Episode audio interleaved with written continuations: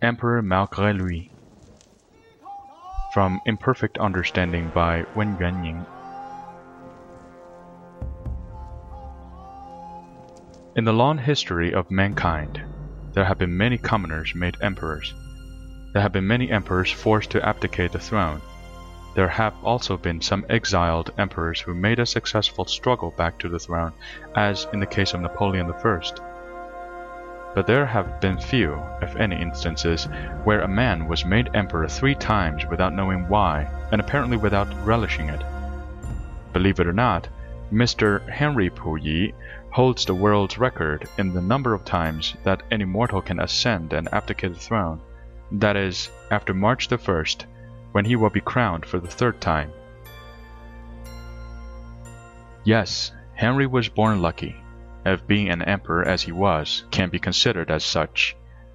At the age of four, his late uncle, Emperor Guangxu, died, and as he left no offspring, Empress Dowager Cixi picked Henry as the nearest of kin to be the successor. So in 1909, when he was a mere infant, Henry was ceremoniously enthroned and was supposed to reign under the title of Xuantong. History does not record how he liked this coronation, but we can easily imagine how a kid of four years old would react when he is forced to leave his bed at four or five o'clock in the morning to keep quiet on the throne and to watch kowtowing all round. Henry must have forgotten his experience at coronation.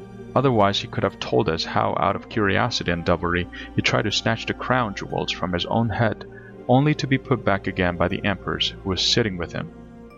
He must have wished to give up everything, crown, throne, and all, to be able to come down to have a grand tussle with some of his subjects that kept on kowtowing to him. Whatever it was, it proved to be an unholy thought for a baby emperor and inauspicious for such an occasion, for after only three years of this grand ceremony, the revolution broke out and Yuan Shikai, whom the Manchus trusted with the task of suppression of the revolution, double-crossed his erstwhile masters and suggested abdication. What could the Manchus do against a man who was backed up to the limit by his henchmen, who held important positions in the army, Accordingly, in 1912, the boy emperor was made to resign for the benefit of the country. But here again, the luck of the boy carried him through. For instead of having to submit to an ignominious fate and live in retirement as most emperors under similar circumstances would have to do, Henry was allowed to keep the palace and an enormous annuity of four million taels of silver.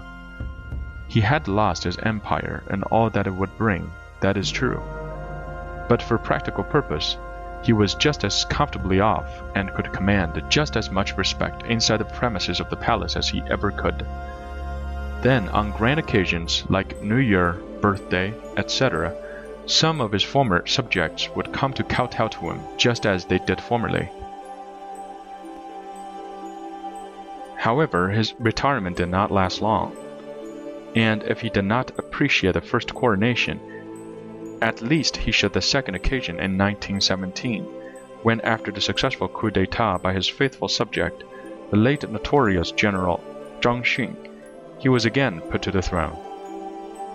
Henry was by this time 11 years old, and certainly would have enjoyed seeing so many people fussing over him and paying respect to him.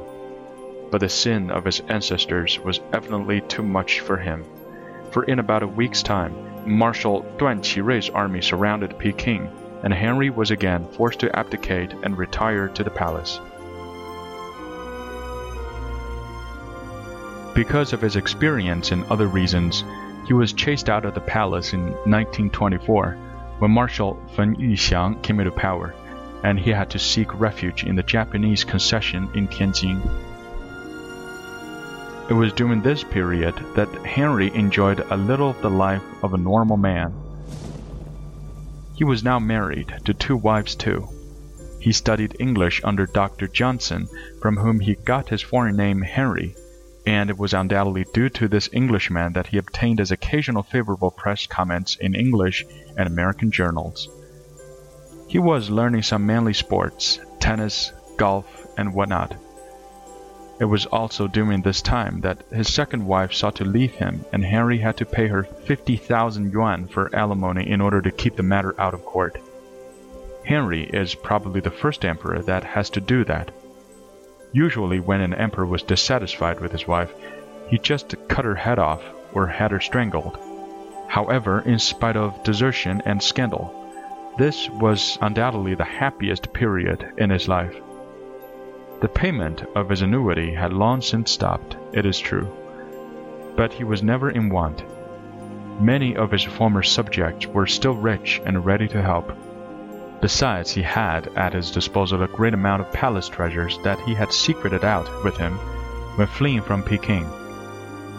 Under the circumstances, Henry would have been quite satisfied if he were to left alone to pass his life in quietude. But evidently, the sin of his ancestor was again working against him. When lo, all of a sudden there came the Japanese coup at Mukden on September the 18th, 1931, and he was spirited away from Tianjin.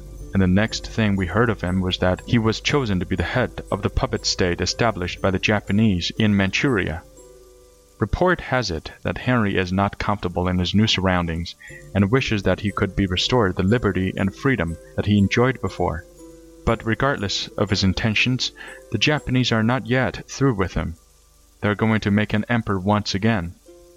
The future of the young man is very hard to tell, but those who realize that he is merely a victim of circumstance, in spite of the injustices that his ancestors did to the country, wish him well.